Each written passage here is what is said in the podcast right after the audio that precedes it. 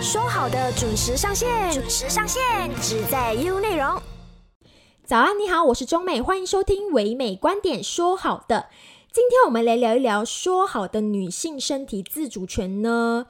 呃，说到女性身体自主权，简单来说的话，就是我们女孩子有自己的权利去主导我们自己的身体。联合国在二零二一年的时候，也就是去年的时候，他们有发过一个报告，报告就指出说，全球只有大概百分之五十五的女性，她们可以自己主导她们自己的身体，包括说在医疗保健呐、避孕呐，或者是说要不要发生性关系等等的问题上面，这些女孩子是可以自己的做出一个决定的。我们今天会跟大家谈到有关女性身体自主权，主要是今天我们的课题是有关堕胎的课题。我相信，呃，就是堕胎的这一个课题呢，在我国可以说是大家会比较少去 touch 到的一个呃问题。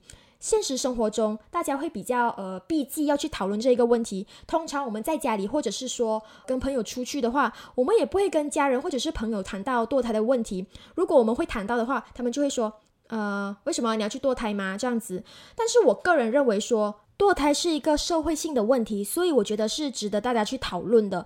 因为这一个算是比较有争议性的课题呢，它关系到法律啊、宗教啊、道德伦理呀，还有女性她们本身的身体自主权，还有包括说另外就是儿童的生命权等等的问题哦。所以今天我们说好的，就来跟大家聊一聊有关堕胎的课题。OK，开始我要跟大家简单科普了，因为我是科普达人。OK 啦，我们先来说一下有关堕胎的意思哦。堕胎还有另一个词就是人工流产，它是以药物或者是说手术的方式去终止一个女性继续的怀孕。很多国家都会将这个堕胎视为是非法的。当然，当然，他们禁止的程度也是有所不一样的。就比方说，有些国家是全面禁止堕胎，有些国家是部分禁止堕胎，要看那个国家的相关法律。那如果谈到堕胎在我国的相关法律的话，我相信。应该你们大家都是不了解或者是说不清楚的。就打个比方好了，我跟我同事说，诶，我要做有关堕胎的课题，他就问我说，马来西亚哪里可以允许你堕胎哦？为什么你要谈有关的课题？对，没有错。目前马来西亚的法律是不允许堕胎的，在如果你没有被允许的情况下堕胎的话，是要负上法律责任的。所以大家会认为说，在马来西亚不管怎么样的情况下堕胎都是非法的。但是呢，其实我国有关堕胎的条文是有例外的情况的，允许妈妈在特定的情况下是可以堕胎的。那问题是哦，要在什么样的情况下可以合法堕胎呢？我们这一集主要是以法律的角度去跟大家谈一谈有关我国堕胎的课题。今天我们就邀请到了张凯川律师来跟我们讲解一下有关我国堕胎的相关法律。好，我们线上就邀请到了张凯川律师跟我们聊一聊有关堕胎在我国的相关法律。律师你好，啊，大家好，我是张凯川律师。张律师在聊到了有关堕胎课题的时候呢，很多数的人都会有一个误解，就是说堕胎在我国是犯法的。其实堕胎在我国是属于犯法的吗？能不能跟我们讲解一下有关的法律？当然没有问题。可以简单的来说哈，其实堕胎，我们先来理解什么是堕胎哈。堕胎就是用人工流产来终止怀孕，俗称打胎，可以是说以药物或者手术以人工的方式终止怀孕。简单的来说，在马来西亚哈，不管是女性自行的吃药，或者是由医务人员动手术进行堕胎，都是属于违法的，都是不合法的。但是是有例外的情况。我就跟大家分享一些比较重要有关的一些刑事条文，马来西亚的刑事法典哈，在马来西亚的刑事法典第三一二条文里面就有明文表示堕胎哈，任何人自愿的导致怀孕女性堕胎，可被判监三年或罚款或两者兼施。若是胎那个胚胎胎儿啊已经是成型有生命了，四个月以后呢堕胎，则可以被判罚最高七年的刑罚，并且另外追加罚款。所以我们必须要给知道，在这这个条文之下，分两个情况：四个月以前胎儿，四个月以前以及胎儿四个月以后，刑罚是不一样的。就好像刚刚我有我所说的，有例外的情况，在这个条文里面呢，也补充了一个例外的情况。如果是以下的情况呢，进行堕胎是允许的。什么情况哈？如果是孕妇咨询合格的医护人员，在专业的医疗知识之下，认为怀孕会威胁到啊母体的生命。或者是对精神或者身体健康造成影响，在一九七一年的医药法令注册下，专业职业的那个医生可以对孕妇进行人工流产，也就是堕胎，这是属于合法的。所以我再补充一下哈，主要分成几点例外的情况：对母亲的生命造成威胁，或者是对母亲的精神哈造成影响。可以进行堕胎，这是例外的情况。对，嗯，这是最主要的刑事法典。当然，呃，我还有其他一些有关于堕胎的这些，呃，有关的这些条文。所以啊，我也可以跟大家继续分享。不知道中美，你要我继续分享其他有关的条文吗？可以，可以。哎，好的。啊，刑事法典第三百一十三条文哈，主要是讲如果没有经过妇女的同意而进行堕胎，也是一个刑罚哈。导致女生流产，罪成可被判最高二十年的监禁，并且另另外追加罚款。这个是没有得到母亲的同意去进行堕胎，二十年的监禁。三一四条文，蓄意堕胎导致死亡，如果是蓄意导致女性堕胎，做出任何行动导致女性死亡的话，判最高十年的监禁，并且另外追加罚款。但是如果这个行动是没有得到啊母母亲女性的同意之下做出的，可被判最高二十年的监禁。所以它的区分是有没有得到同意，而有得到同意是十年监禁，没有得到同意是二十年的监禁。好，这是第三一四条文。另外还有多三个条文，哈，我们就可以进行下下一份讨论。所以我就一次过讲另外有关的三个条文。刑事法典第三百一十五条文，蓄意阻止婴儿活着出生或者出生后。导致死亡哈，任何人在任何婴儿出生之前做出任何的动作，蓄意阻止婴儿活着出生，或者导致婴儿在出生后死亡，这个的行动呢，并非是为了拯救母亲的性命而导致的，可以被判最高十年的监禁、罚款或者两者兼施。这是三一五条文哈。再来一个条文是三一六条文，以相当于杀人的行动呢，导致一名有生命之未产婴儿死亡。任何人在做出任何一项行动，情况是，如果该女性因此而导致死亡，将会被触犯杀人罪。哈，通过该项行动导致一名有生命之未产婴儿者死亡者，也可被判最高十年的监禁，并且另外追加罚款。好，我再来分享最后一个有关的那个刑事条文。哈。刑事法典第三零九 A 条文，任何的女性如果是心存恶意或者疏忽导致新生儿死亡，我们之前聊的刑事法典都是可能是别人导致的，或者是医护人员导致的。这个是啊，母亲怀孕的母亲自己本身心存恶意或者疏忽导致她自己的孩子死亡。三零九 A 条文，一旦罪成，可被判监禁，最高二十年以及罚款。所以，我来来一个小的总结哈，在马来西亚的堕胎法律主要是三一二条文，也就是刚刚我分享的第一个条文。其他的法条文呢，主要是讲说，比如说是疏忽啊、恶意啊，或者是蓄意阻止啊、啊婴儿出生啊，或者是导致死亡的案例。我们今天，我相信我们今天所讨论的内容，主要是围绕这三一二条文。还有三一二条文的那个例外情况。OK，那你刚刚就有提到三一二条文嘛？这个三一二条文是不是存在盲点呢？就比方说当中有强奸致孕。或者是乱伦怀孕的话，胎儿有残疾、社会条件不允许等等的原因，都不属于这一个例外的范围。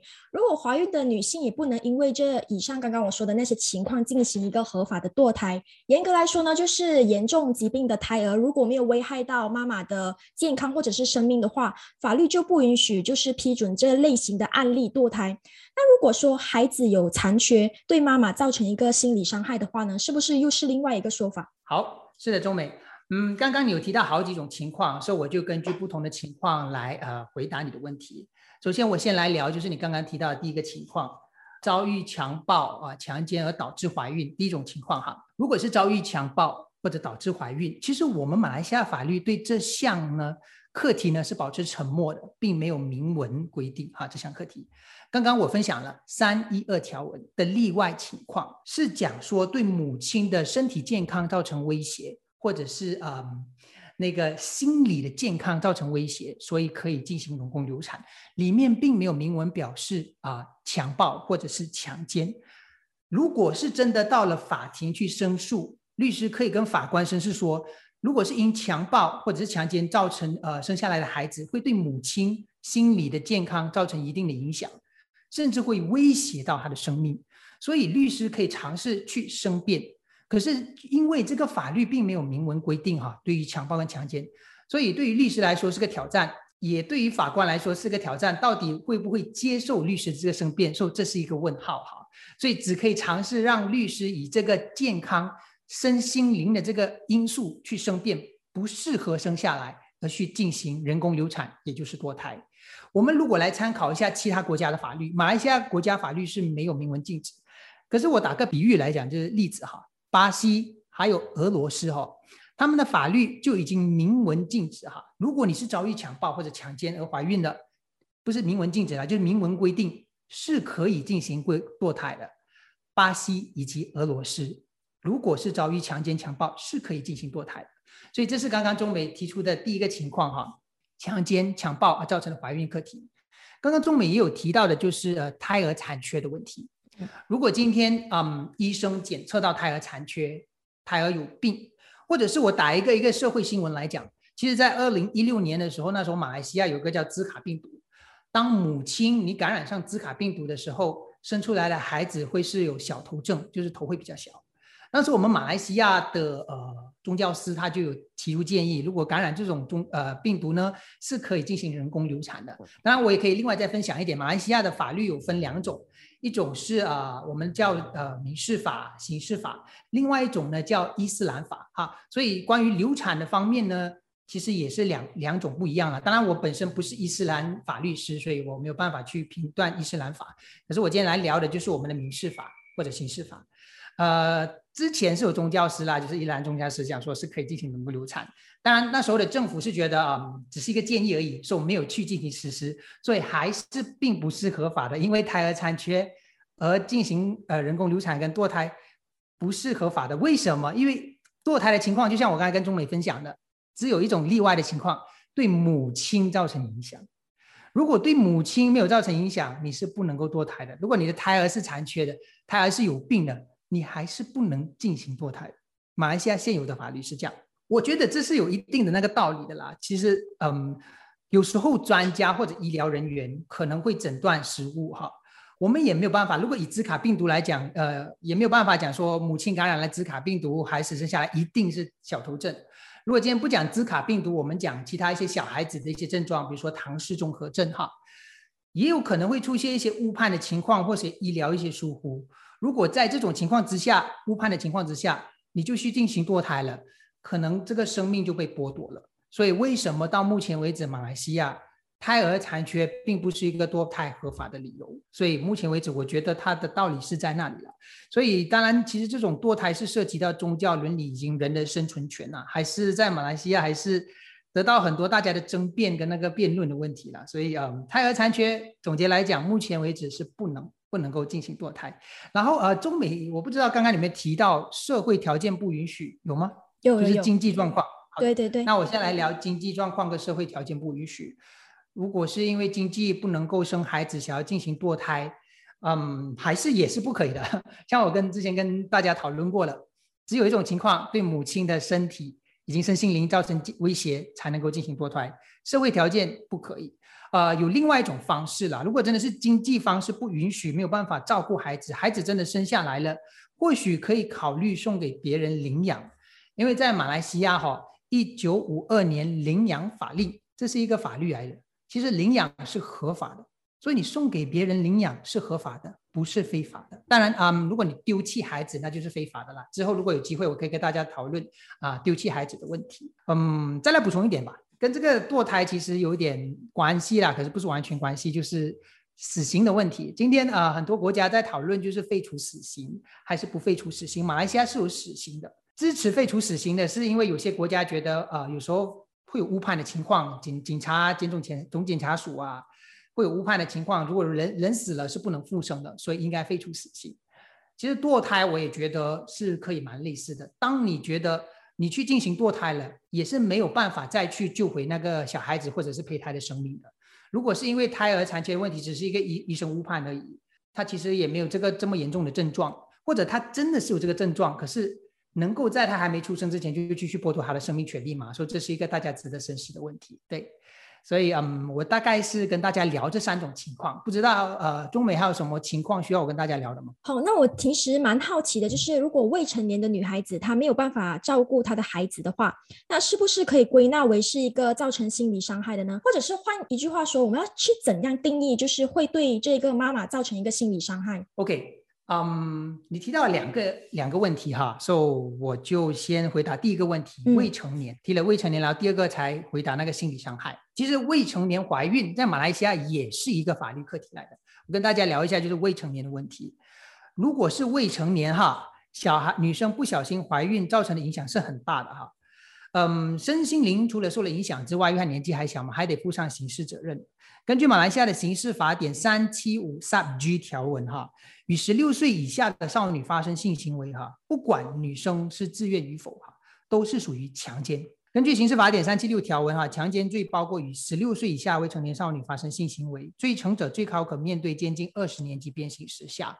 所以这是如果是未成年怀孕，除了你要考虑堕胎的问题，你还要考虑刑事问题，就是另一方要造成要面对的刑事责任。然后刚刚仲美也提到，嗯，未成年怀孕对母亲是不是会造成一种心理伤害呢？因为她的年龄的因素，然后其他各方面的因素、学业的因素、经济的因素。OK，造成心理伤害，今天我们是 based on 每个人不一样哈，所以法庭或者是有关机构，他们必须要有呃注册的心理医生、专业机构去评断是否是造成心理伤害。所以，嗯，我可以想象得到是了哈。这一个，如果很多律师要去申辩这方面的这个呃，可否进行堕胎，其实会开启一个我们叫一个很多的法律诉讼案件，因为你必须要去证明是否造成心理伤害了，这心理伤害是否可以让他去堕胎，然后法官就要因此以这些报告为考量来去做决定。好，所以能否归纳为心理伤害？呃，需要有正规的医药报告书了。然后这也会导致很多的诉讼案件。所以马来西亚是否需要更改法律？是否需要合法化堕胎才能够解决呃堕胎问题呢？才能够减少法律诉讼呢？这是我们大家需要呃讨论的话题，需要深思的一个话题。是的，中美。嗯，合法化这一个堕胎的问题呢，其实一直以来都是一个比较有争议性的问题，是值得大家去讨论、去深思的。就像呃张律师所说的，因为反对堕胎的人就认为说，就是道德、伦理还有宗教在内的一些问题嘛。那支持堕胎的呢，就可能说就是母亲本身的那些呃身体自主权等等的这些问题。还有一些说，就是女性如果强奸致孕的，或者是说他们在孩子胎儿的时候发现到孩子有残疾的话，那又该怎么办呢？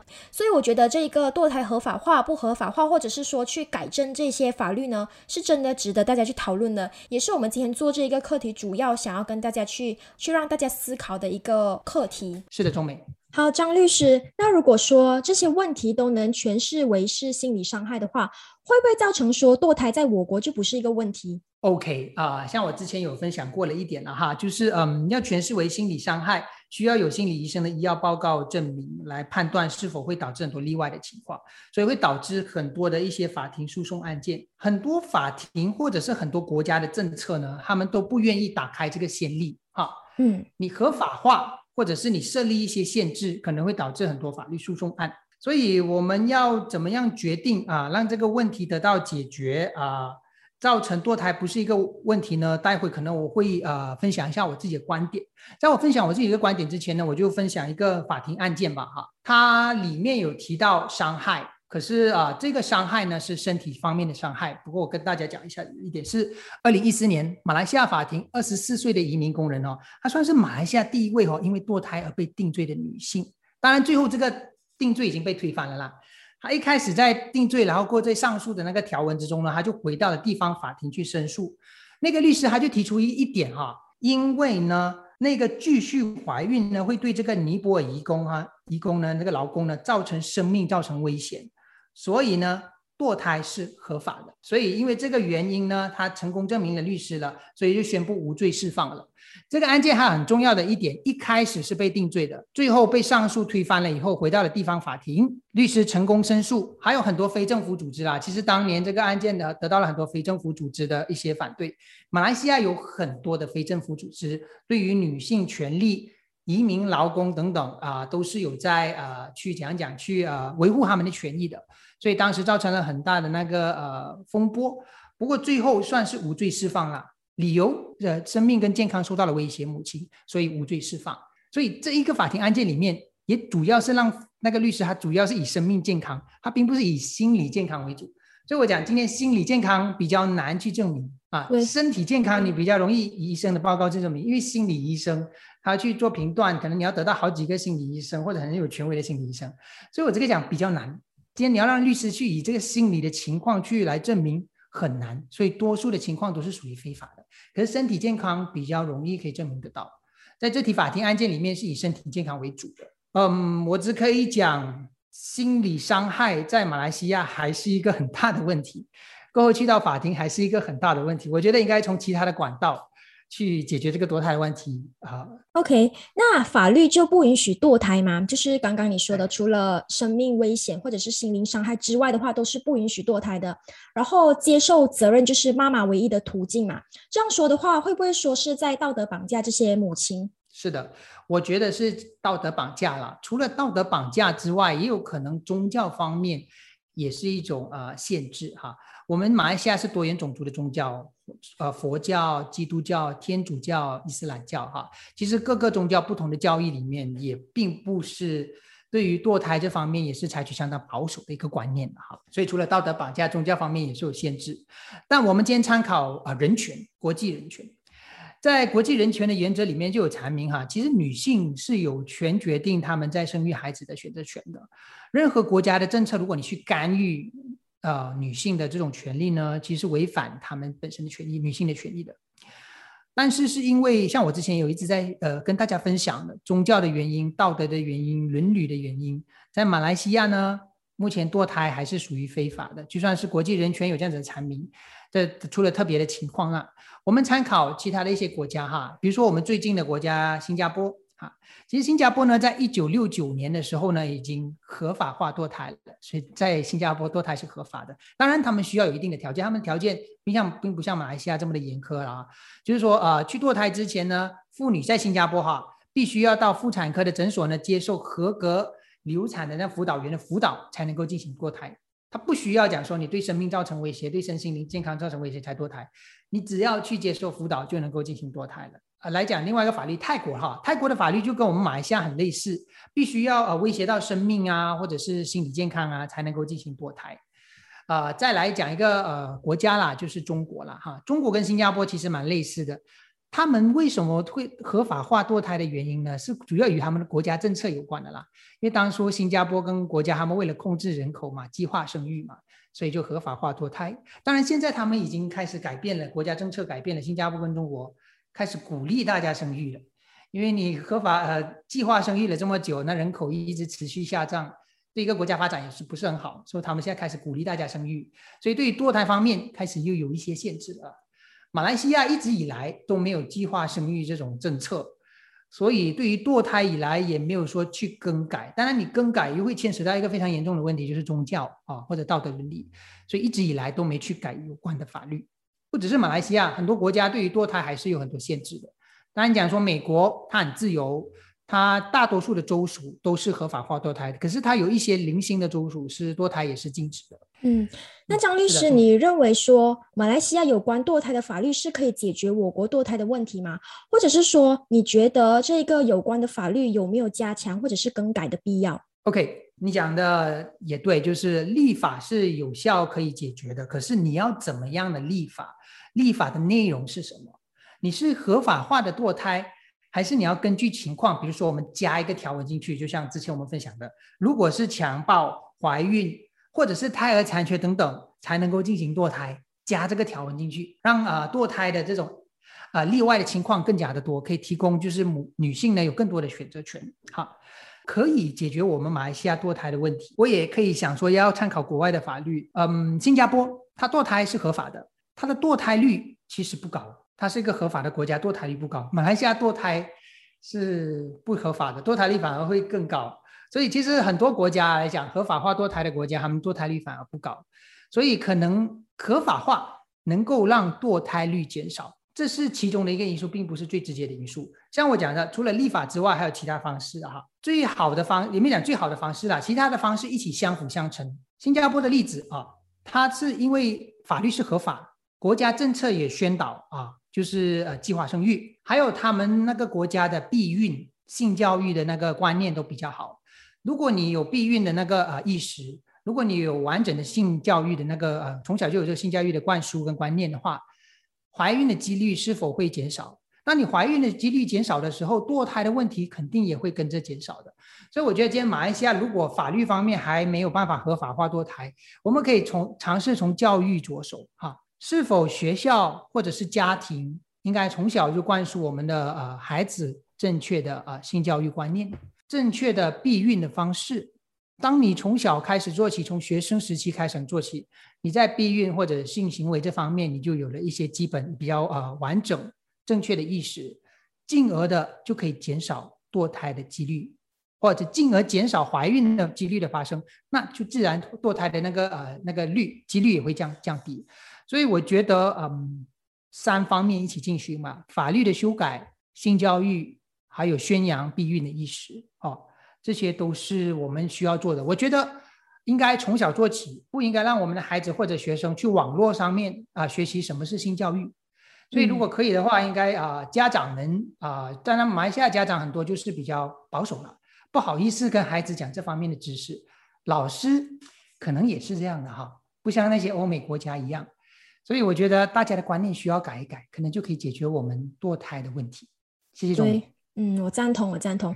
就像张律师所说的，就是不只是法律方面才能有效的改善这个堕胎的问题，包括说性教育方面也是很重要的。很多的父母，包括说呃教育工作者，他们很避讳的去跟孩子去谈论一些有关性教育的课题。但是其实性教育越早的去宣导越好，因为说呃小孩子才能知道。或者是说青少年才能知道什么该做，什么不该做，才能有效的去改善这个一直存在的这个堕胎的问题。对，那如果没有办法堕胎的话，孩子生下来弃婴的问题也会一直存在嘛？对宝宝是不是也是一个很大的影响？对，呃，刚刚中美有提到就是那个弃婴的问题啊，就是宝宝的影响的问题。其实，在马来西亚哈，每一年都有超过呃一百名的新生婴儿被遗弃。然后很多婴儿可能超过一半被发现的时候都是已经没有生命的那个迹象了。当然有少过一半的是能够被救回来的。很多的基因呢，我们发现啊，我们看那些社会新闻啊，都是被塞在厕所的马桶里面，被扔在沟渠里面，有一些还被烧哈，烧得体无完肤啊，其实也是蛮可怜的哈，蛮悲悲悲惨的一种情况。嗯，马来西亚就有很多的非政府组织或者医院哈，为了解决这方面弃婴的问题呢，嗯，就他们呃，就是比如说 KPJ 啦，专科医院啦，他跟非政府组织就合作哈，提供一个叫保护舱哈，让啊不想要孩子的母亲呢，就把孩子放在这个保护舱里面，一放进去十秒以后，那个警铃就会启动，就会通知那个有关机构啊去拯救那个孩子。所以我相信这个方法呢，是能够减低孩子的生命死亡。至于会不会减少弃婴哈，这个是见仁见智啦。我觉得啊，还是有了，至少至少可以肯定的是，很多生命会被救回来了啊。当然还没有鼓励大家去丢弃他们，或者鼓励他们去丢保护场了。可是总好过你通过自己的方式把它遗留在一个地方，等发现的时候，生命已经死亡了。嗯，刚刚刚刚我之前也有分享过的，你把孩子给别人去领养是合法的。马来西亚有有关的法令，一九五二年领养法令是合法的。你如果丢弃孩子是非法的。哈，马来西亚的刑事法典里面就明文规定了哈，三一七条文，负责父亲或者母亲呢，或者负责照顾孩子的人呢，抛弃或者暴露十二岁以下的儿童哈，十二岁以下啊，罪名成立，可被判监七年、罚款或两者兼施。所以弃婴啊，婴儿也算十二岁以下，是会在这个刑罚之下被提控的。还有另外一个条文有关的，也是弃婴的了，是三一八刑事条文哈，秘密处置婴尸婴儿的尸体或者隐瞒出生，若是罪名成立呢，可被判监最高两年，罚款或者两者兼施。所以这两个条文呢，是专门就是针对弃婴的这个问题的。所以弃婴也是一个问题，我个人是认为哈，马来西亚目前为止哈，有刑事法律去提控跟检控这些啊非法弃婴的人啊，为了降低这这方面的刑事罪。然后呃，非政府组织甚至是医生也有提供这个保护舱，或者是领养法律也是间接的鼓励大家，你如果真的没办法养，你别丢弃，你送给别人去领养啊，这样子是合法的。所以我觉得现有的这个情况啊，可能有保护到，也有解决到一些问题，不过还是需要各方面啊，各更多的医生啊、医院呐，或者是非政府组织啊去帮忙啊，因为弃婴的问题还是蛮严重的。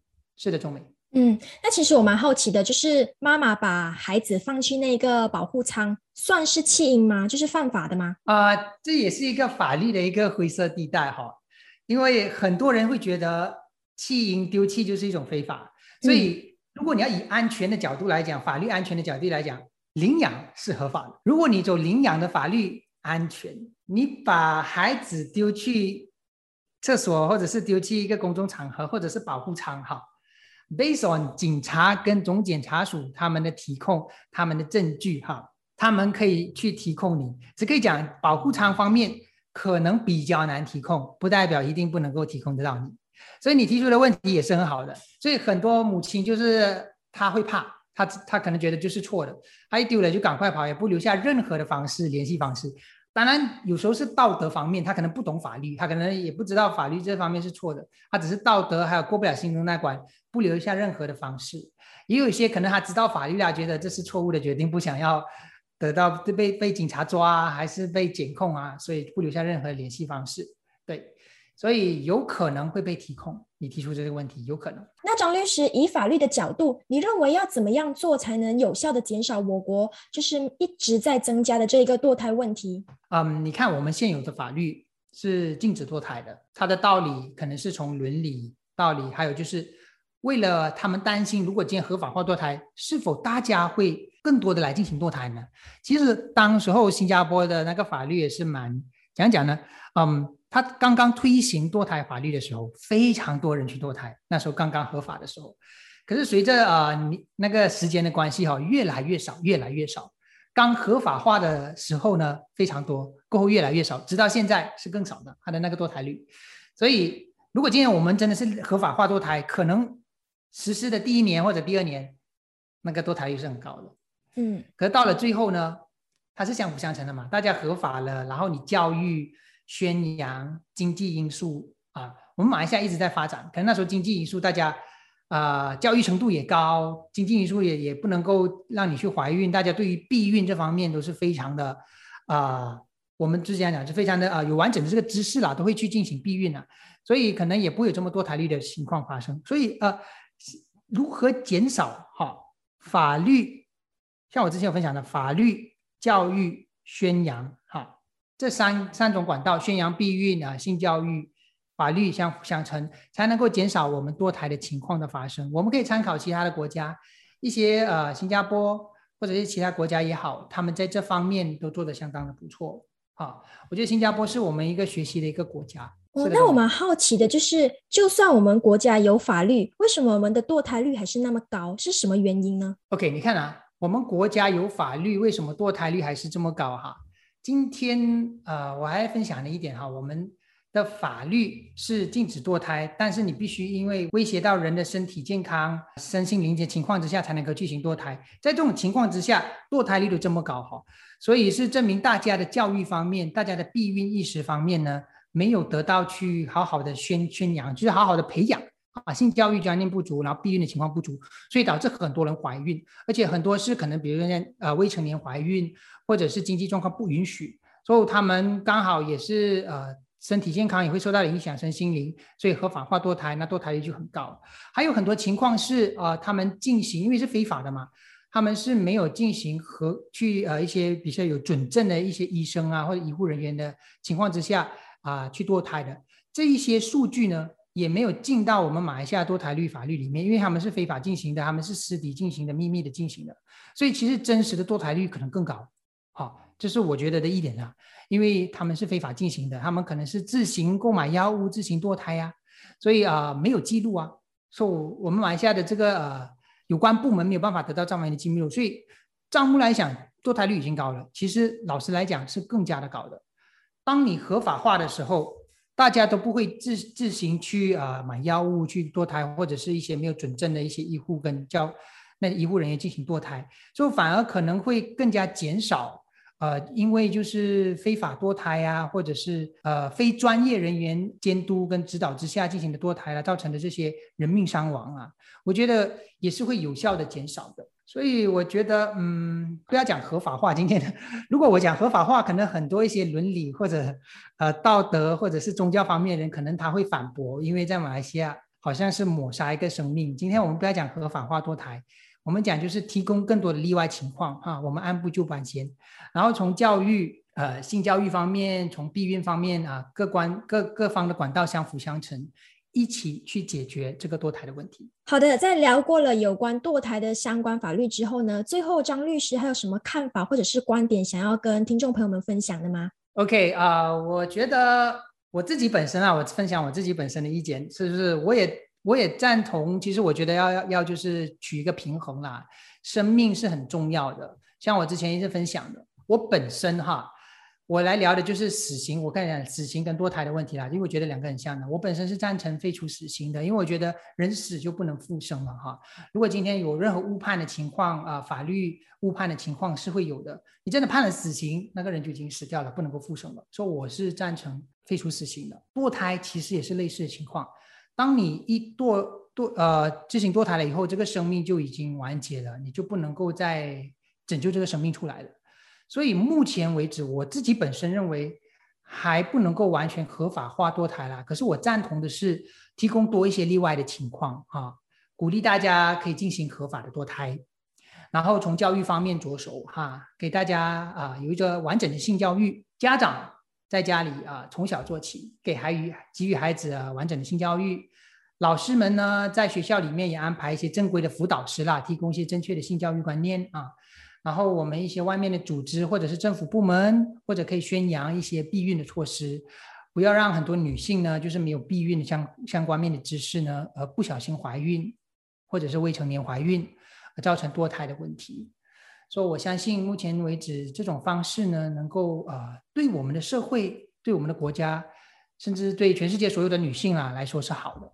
谢谢大家。